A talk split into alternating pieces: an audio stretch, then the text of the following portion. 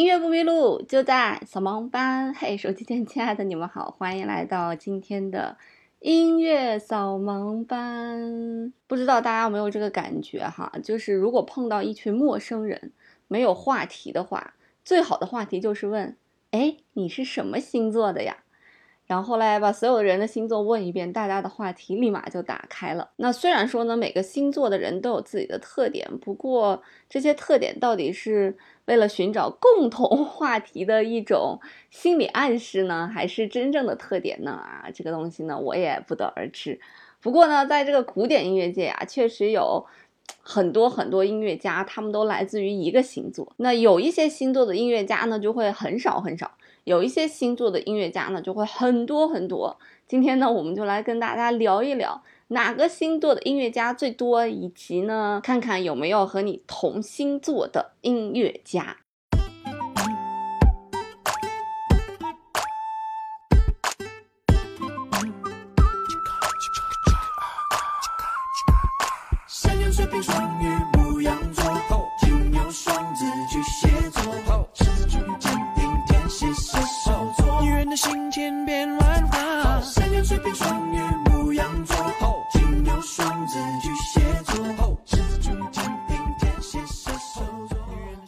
就是多愁善感的双鱼座啊。双鱼座呢，这个日期大概在二月十九号到三月二十号啊。但我我说的是阳历的生日，不是阴历的生日啊。为什么是双鱼座呢？有可能呢，因为双鱼座是在黄道星座当中的第十二宫，所以呢，他就比较多愁善感，然后也感觉也比较纠结，然后感觉也比较双鱼，双鱼嘛，感觉也比较多面。那作为一个音乐家来讲呢？最最重要的一点，我觉得音乐家最最最最最最重要的一点就是多愁善感，要把别人感觉到的一分痛感觉到十分甚至一百分。那这就是一个好的艺术家，所以双鱼座真的是符合这个特点的。那这个双鱼座的代表音乐家都有谁呢？首先呢，就是多愁善感的肖邦啊，波兰作曲家肖邦。肖邦的作品呢，听起来就让人感觉很多愁善感，很优美，很诗意。那肖邦在法国还有一个代号叫做肖邦小姐，因为肖邦的女朋友乔治桑呢是一个个子不高、非常壮实的一个一个一个女作家哈，所以人家。都叫他乔治桑先生，叫肖邦小姐，啊，所以也非常符合双鱼座的气质啊。肖邦呢，就是三月一号出生的。那除了肖邦之外，还有谁呢？哎，还有我们原先跟大家说过的罗西尼，就是三十七岁写了《威廉退尔》啊，大获成功之后就不写了，余生呢就是吃吃玩玩，写写小曲儿，开开心心的过人生。这种通透的 价值观也蛮好的哈。那也有人讲说，如果罗西尼笔耕不辍的写啊写啊写啊写，有可能乐圣就不是这个贝多芬了，就有可能是罗西尼了，因为他俩是同一个时期的嘛。除了他俩，还有谁呢？还有就是贝多芬的学生车尔尼。谈起车尔尼呢，学过钢琴的人一定对他不陌生哈。因为车车尔尼写过大量大量大量的练习曲，供孩子们练习手指用。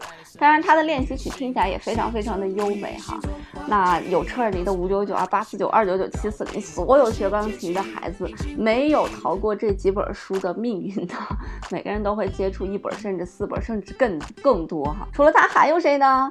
哎，还有维瓦尔第，就是写那个噔噔噔噔噔噔噔噔噔噔噔噔啦啦啦啦啦啦，哎，就是写春。的维瓦尔第哈，以及写了《哈利路亚》的亨德尔。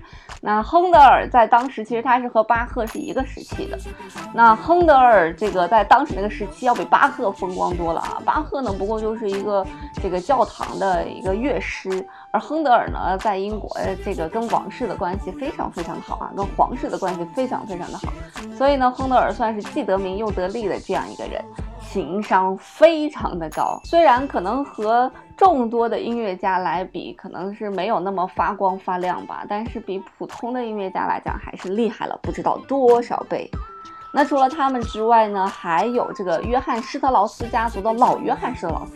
我们常说这个圆舞曲是约翰施特劳斯写的，其实它指的是约翰施特劳斯家族。那家族最有名的叫做小约翰施特劳斯，其次呢就是这个老约翰施特劳斯了。那最后呢，就是这个拉威尔，就是写了这个波莱罗的拉威尔，法国的作曲家啊。不知道大家对波莱罗这首作品印象深刻不深刻啊？就是我以前出的一期唯一一期视频的一个节目啊，有一点点颜色的视频的节目。虽然拉威尔被归类为是印象派的作曲家，但是好像也不太像。因为他自己在后期有很多音乐上面的创新以及尝试。好啦，这就是第一名的双鱼座。那第二名，大家来猜一猜是哪个星座呢？哎，就是。双子座，花心双子座，双子座的出生日期在五月二十一到六月二十一之间，代表了善变以及沟通，所以他们的思维比较活跃哈，据说是无拘无束的。不知道大家身边的双子座的人是不是这样呢？那双子座的音乐家都有谁呢？最最最最有名的应该就是瓦格纳了啊。瓦格纳，大家这个一定都不陌生哈，听过当当当当当当当当啊，《婚礼进行曲》就是瓦格纳所创作的。那瓦格纳呢，这一生写了很多很多的歌剧啊，也有非常非常宏大篇章的歌剧。那之前呢，我们也跟大家介绍过瓦格纳啊，天才加魔鬼，莎士比亚加贝多芬，他就叫做瓦格纳。因为瓦格纳小的时候，他爸想让他当文学家，可是后来他听了贝多芬的作品。看过莎士比亚的这个戏剧之后，他就把这两个东西完美的融合在了一起，就变成了这个歌剧界的大拿哈。所以你看，这个跨界是不是也很重要哈？啊，跨界造就了瓦格纳。如果瓦格纳只是追随莎士比亚，他肯定不可能变成第二个莎士比亚；如果去追随贝多芬，他也不可能变成贝多芬。但是他变成了瓦格纳。当然啊，据说瓦格纳的这个性格是十分的善妒的，而且喜欢抢别人的老婆，所以。所以叫做那个天才加魔鬼哈。那除了瓦格纳之外呢，还有谁呢？嗯，还有这个呃斯特拉文斯基，我们曾经也给大家介绍过，就是介绍这个香奈儿的那个香水 Number Five 香水是如何发明的呢？哎，就是跟斯特拉文斯基有关系。就是因为斯特拉文斯基的代，因为斯特拉文斯基当时已经结婚了嘛，和香奈儿小姐两个人就擦出爱的火花了，啊，随后呢，两个人就各自在自己的创作领域里面有了一些突破。那这个人就是斯拉文斯基，当然啊，他在音乐史上的地位也非常重要啊，呃，他是开创了这个。新的一种和声，以及嗯，在现代音乐的这个史上，现代音乐史上 非常重要的这样一个人物。那除了他俩之外，还有谁呢？啊，还有舒曼，大家应该也听说过吧？啊，舒曼和克拉拉·舒曼以及勃拉姆斯的故事哈，就是舒曼和克拉拉·舒曼是一家子，勃拉姆斯是舒曼的学生，但是勃拉姆斯一直深爱着他的师母，就是这样一个故事啊。呃，前面也跟大家介绍过，那舒曼的代表作呢也非常非常的多。那大家可能熟悉的比较通俗易懂的，就是他给他的老婆写的童年情景当中的一些作品，比方说《梦幻曲》哈。那除此之外呢，还有谁呢？还有挪威的作曲家格里格。啊，就格里格写过《索尔维格之歌》呀，啊，这个在山腰的洞穴中啊，就是他写的那部，应该叫做音乐情景交响曲吧，啊，就是根据一个故事改编的交响乐，叫做《培尔金特》啊，是一部非常有趣的音乐，大家有空呢可以从头听到尾啊，也是一个。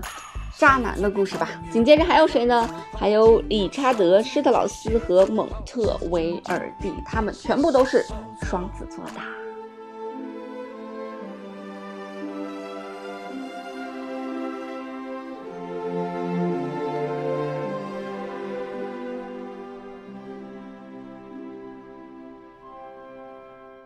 好了，接下来我们隆重的介绍第三名。第三名呢就是。白羊座，想不到吧？居然是白羊座，我也没有 想到，居然是白羊座。白羊座是位于十二星座的第一名，然后白羊座给我的感觉就是非常的直率，然后在工作方面也非常的怎么讲呢？就是呃好胜吧。然后星座上面讲，他也非常的冲动，以自我为中心。我觉得像。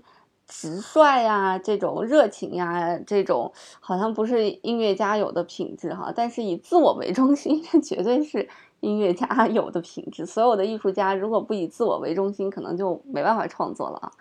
那在白羊座里面有很多很多大家，比方说最大的大家就是巴赫了，这个大家应该不陌生啊。巴赫应该算是这个古典音乐里面最大的大家了，没有人敢说比巴赫这个家还大。所以呢，白羊座里面呢就是有三月三十一号出生的巴赫。除了巴赫还有谁呢？还有就是交响乐之父海顿了，这两个人也是重量级的人物哈。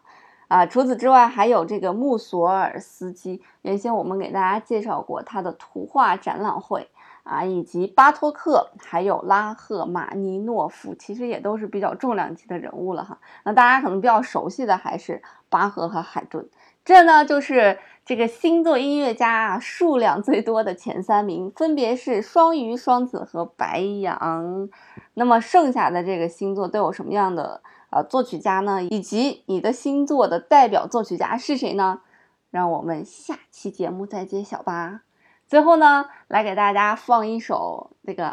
比较安静的歌，因为上一次乘风破浪的姐姐那一期节目，我放了一首。如果让你重新来过，你会不会爱我？爱情让人拥有快乐，也会带来折磨。一首非常洗脑的 DJ 版《爱河》，然后我就看有有有朋友跟我留言说说。我为什么要在睡觉前听这个歌？